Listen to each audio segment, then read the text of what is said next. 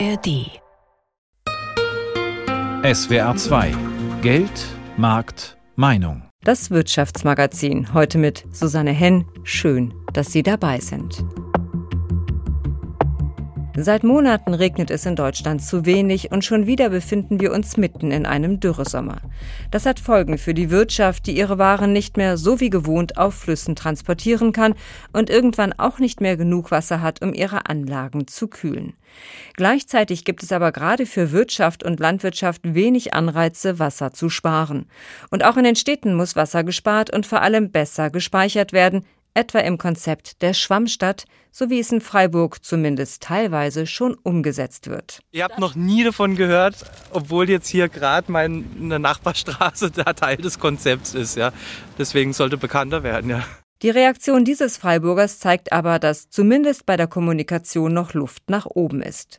Viele Städte und Kommunen versuchen, das Wasser zu halten, indem sie etwa Schottergärten verbieten und vorschreiben, Dächer und Fassaden zu begrünen viel zu wenig Wasser.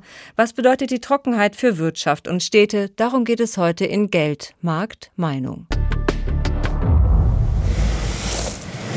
Die großen Flüsse des Landes wie etwa Rhein, Main oder Neckar sind auch große Verkehrswege, denn viele Güter werden auf dem Wasser transportiert. Allein im letzten Jahr waren es knapp 200 Millionen Tonnen. Doch sinken die Pegel wie zurzeit, wird das schwierig, denn dann fehlt Wasser unterm Kiel. Viele Schiffe können dann nicht mehr fahren.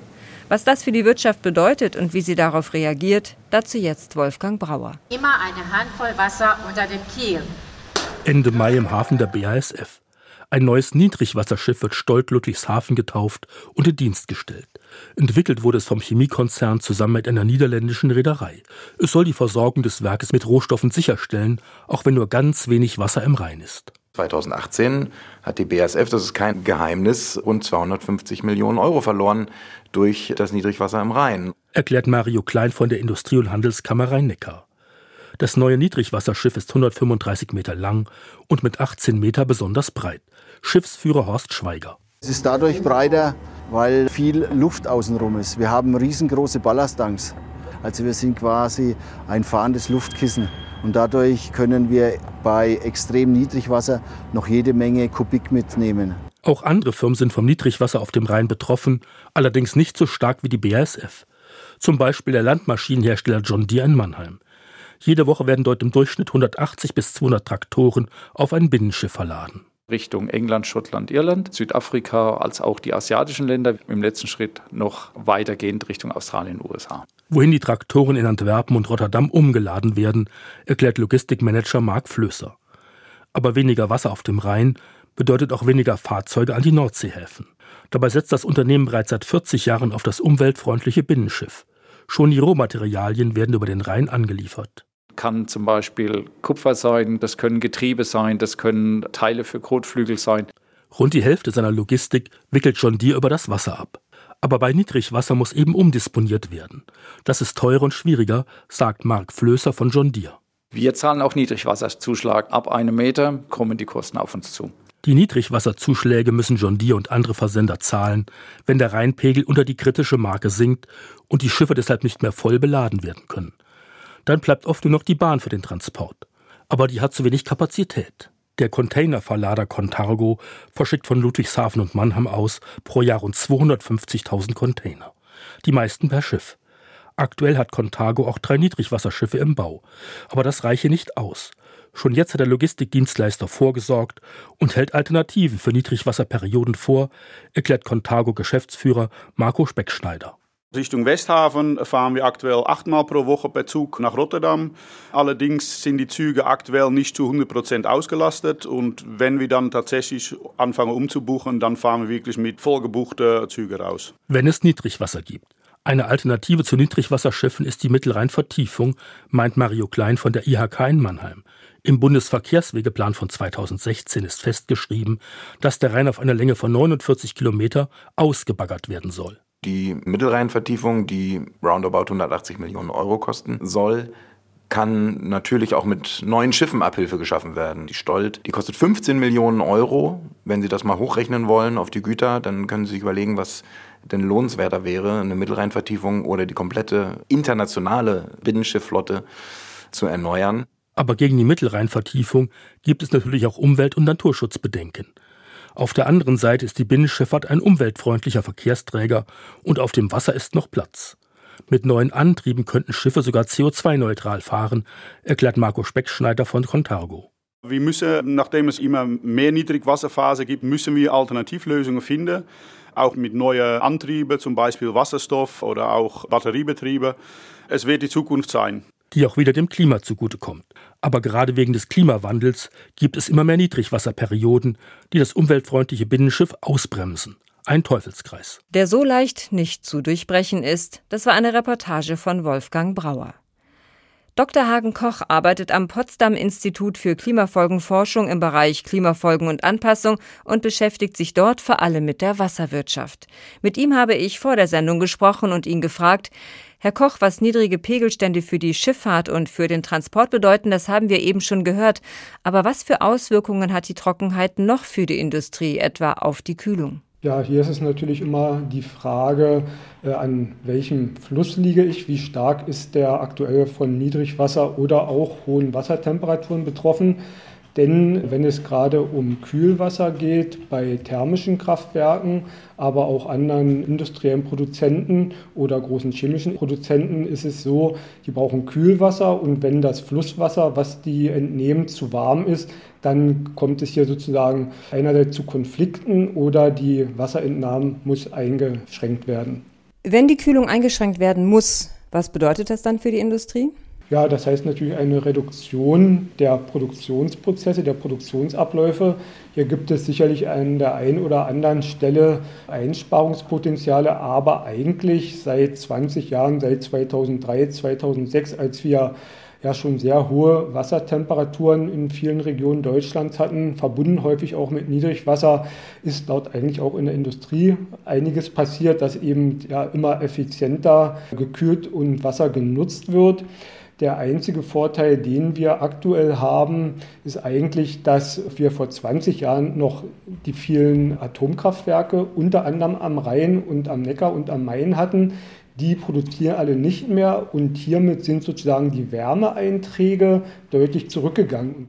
Jetzt ist Landwirtschaft ja auch Wirtschaft. Wie sehen denn hier die Folgen aus?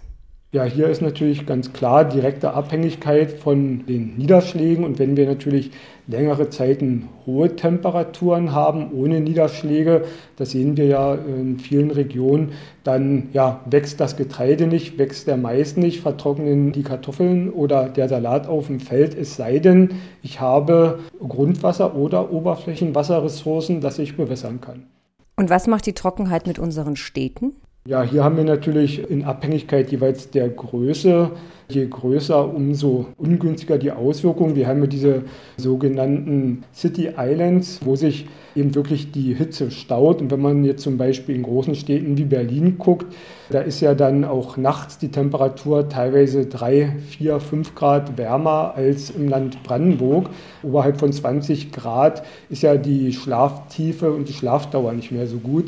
Und das ist dann natürlich problematisch für die Bewohner. Wenn wir jetzt an die Parks und ja, Straßenbäume denken, ist natürlich auch ganz klar, dass wenn es hier längere Zeit nicht regnet und wir ja, hohe Temperaturen haben, dann leidet natürlich auch die Vegetation. Und dort, wo dann eben nicht gesprengt wird, sehen wir dann eben auch, dass schon Anfang Juni große Wiesenflächen eigentlich vollkommen braun sind. Da ist nicht mehr viel Grün. Jetzt macht die Wärme, die Hitze auch nachts natürlich durstig. Das heißt, die Menschen brauchen mehr zu trinken. Wie sieht es denn mit der Trinkwasserversorgung aus? Also da steht Deutschland insgesamt noch relativ gut da. Sicherlich ist es aktuell noch so, abgesehen von lokalen Problemen in der Trinkwasserversorgung, das ist in den letzten Jahren mehrmals vorgekommen, dass kleinere Gemeinden mit Trinkwasser per Lkw versorgt werden mussten oder ähnliche Notmaßnahmen für einige Wochen notwendig waren. Im Großen und Ganzen sieht das noch gut aus, aber langfristig kann das natürlich aufgrund des Klimawandels auch immer problematischer werden und sozusagen diese kleinen, bisher lokalen Hotspots, die können sich dann entsprechend auch ausweiten. Das war Hagen Koch vom Potsdam Institut für Klimafolgenforschung. Vielen Dank, Herr Koch. Bitteschön.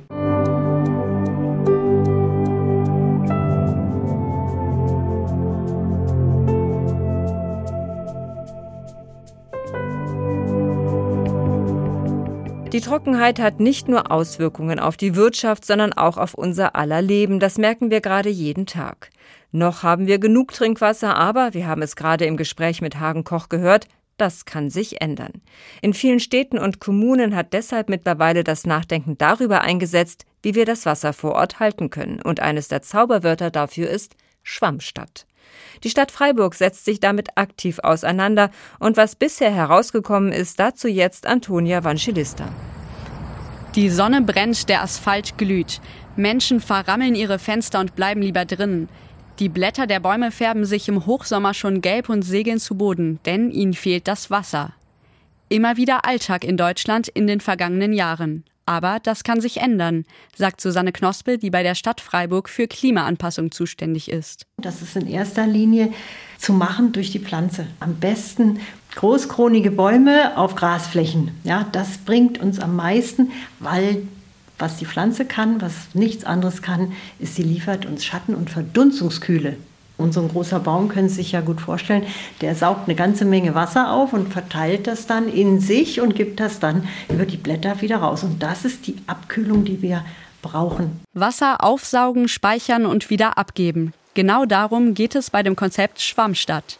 Ein Gegenentwurf zu einer Stadt, in der das Wasser möglichst schnell wieder im Kanal verschwindet, weil der Boden aus Stein und Beton ist und kein Wasser aufnehmen kann. Das ist die totale Betonstadt. Da fließt der Regen rauf, sammelt sich, fließt ab und ab in den nächsten Fluss. Da versickert nichts, da verdunstet vielleicht was von den Flächen, aber längst nicht alles. Und die Schwammstadt sagt, unsere Städte müssen Poren haben wie ein Schwamm, also dass auch Wasser in der Stadt bleibt, wenn es regnet, dass es gehalten wird, gespeichert wird, wieder verdunstet, auch versickert und ein Teil auch abläuft. Seit mehr als zehn Jahren gibt es in Freiburg Orte, an denen die Schwammstadtidee umgesetzt wird. Zum Beispiel unterirdische Wasserspeicher unter dem alten Zollhallenplatz oder tiefer gelegte Grasflächen, sogenannte Versickerungsmulden, in der Nähe des alten Virebahnhofs. Eine weitere Schwammstadtpore findet sich in der Nähe des Güterbahnhofs. Ein Neubaugebiet, hohe, helle Häuser, verglaste Balkone, Raum für Büros, Gewerbe und Restaurants im Erdgeschoss. Auf den ersten Blick viel Stein, aber ein zweiter Blick lohnt sich. Da gibt es die Eugen-Martin-Straße. Und da werden Sie sehen, da gibt es keine klassischen Bordsteine mehr, sondern das sind nur ganz kleine Bordsteine oder sie stehen auf Lücke und da kann das Wasser von der Straße weg in die Grünfläche fließen. Die ist ein bisschen tiefer gelegt und so wird das Wasser zurückgehalten und verdunstet und versickert. Tatsächlich, zur Mittagszeit sitzen einige Passanten in der Straße zwischen den Grasflächen und den noch jungen Bäumen auf Granitblöcken. Warum sie hier sitzen und nicht in der Nachbarstraße? Da drüben ist natürlich schon anstrengender, auch der Asphalt ist einfach heiß und der strahlt halt die Wärme auch gut wieder ab und da sind halt die Grünflächen schon deutlich angenehmer und auch die Bäume, die Schatten spenden. Also ich denke da nicht an Abkühlung, aber ins Grüne gehen ist immer schöner. Also ich gehe schon gerne in der Pause dahin, wo mehr Grün ist. Und es könnte natürlich noch mehr Grün sein. Also noch Luft nach oben oder der Wunsch nach mehr Schwammporen. Tatsächlich gibt es in Freiburg bisher kein eigenständiges Schwammstadtkonzept, aber einzelne Maßnahmen in anderen Konzepten. Im Klimaanpassungskonzept Hitze hat die Stadt nachgerechnet, welchen Unterschied es macht, wenn alle Vorschläge umgesetzt werden. Also Schwammstadtmaßnahmen und andere. Das Ergebnis, die Stadt könnte 12 Grad kühler werden. Wenn ich bei 40 Grad draußen arbeiten muss, das ist schon wirklich hart. Und 28 im Schatten mit Kühle und da ist noch Wasser, das ist dann schon erträglich. Also wir haben es dann im Hochsommer alle etwas leichter. Aktuell arbeitet die Stadt am Klimaanpassungskonzept Wasser. Vielleicht eine Möglichkeit, sich weiter Richtung Schwammstadt zu entwickeln. Laut Susanne Knospe von der Stadtplanung in Freiburg ist das nicht nur für die Umwelt wünschenswert. Es ist natürlich am Ende so, grüne Quartiere sind auch lebenswerte Quartiere und das ist das, was Freiburg sein möchte, ja.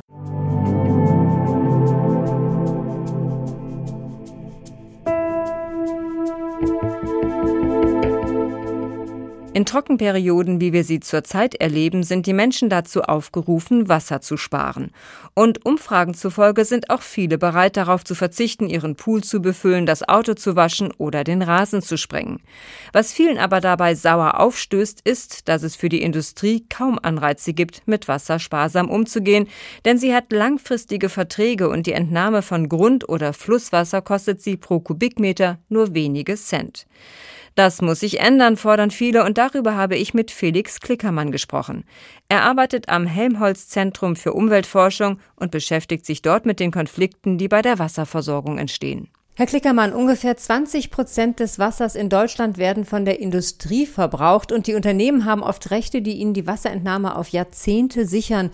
Und dafür zahlen sie auch noch wenig. Ist das noch zeitgemäß? Ja, also das Wasserentnahmeentgelt kann einen wichtigen Beitrag leisten, einen sorgsameren Umgang eben anzuregen und auch die Finanzierung von Klimaanpassung im Wasserbereich zu ermöglichen. Und in der Vergangenheit hat sich eben schon gezeigt, dass gerade auch fehlende Finanzmittel im Wasserbereich ein großes Umsetzungshindernis gewesen sind.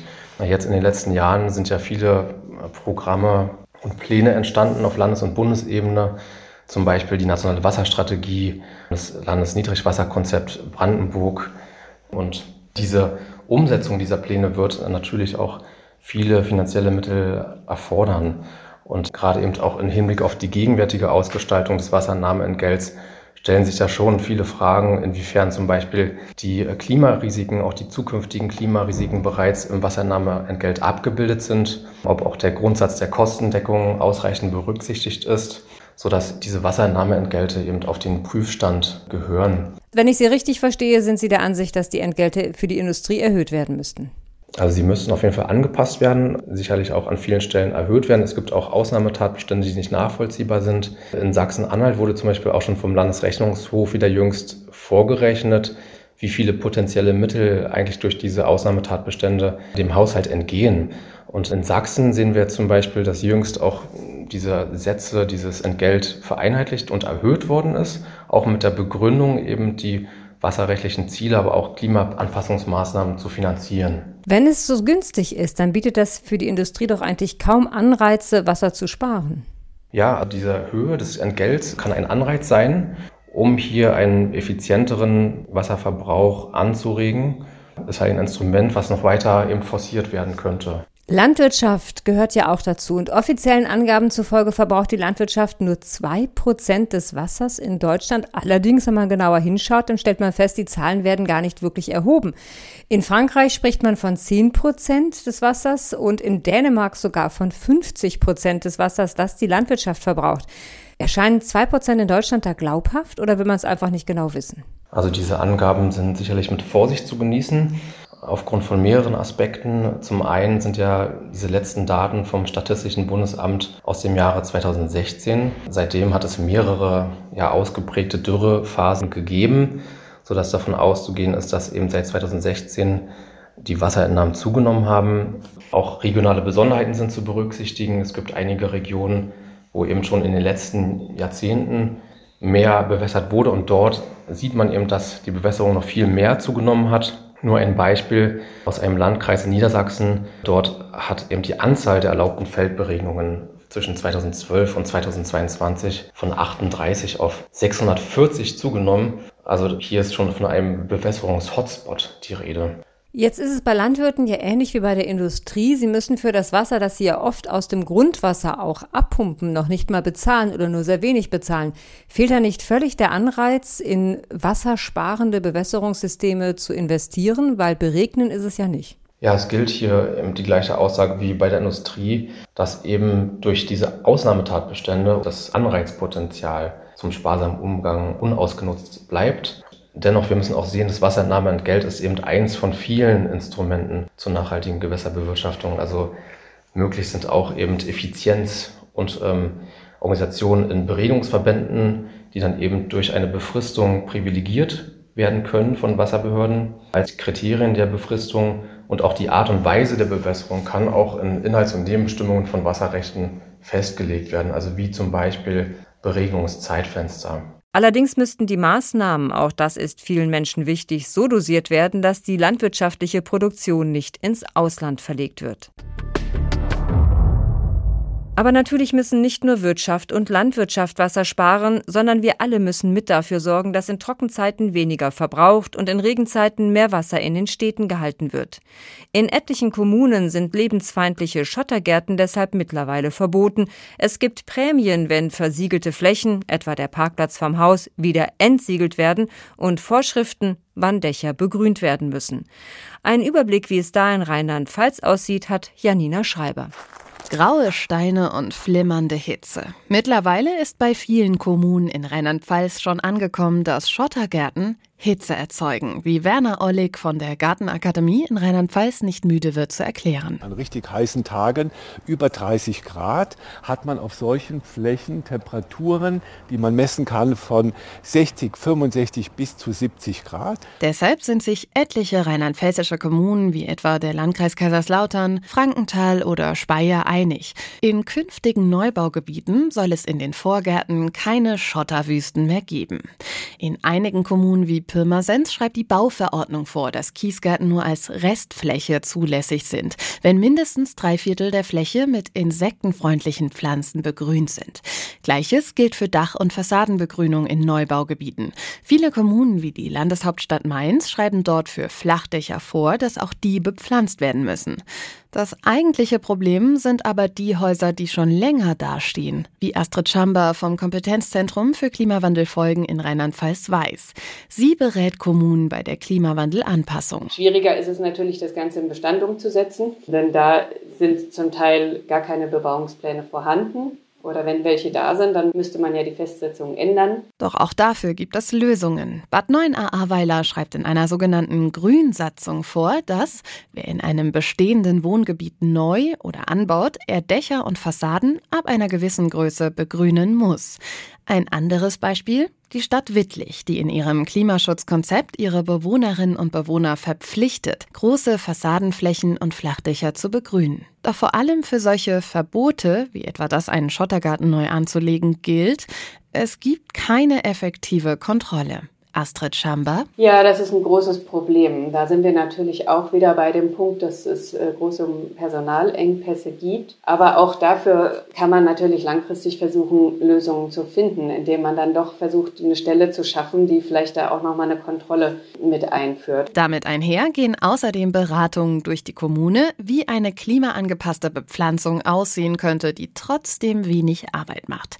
Mit kostenlosen Antworten auf diese Frage ist die Gartenakademie überall überall im Land unterwegs.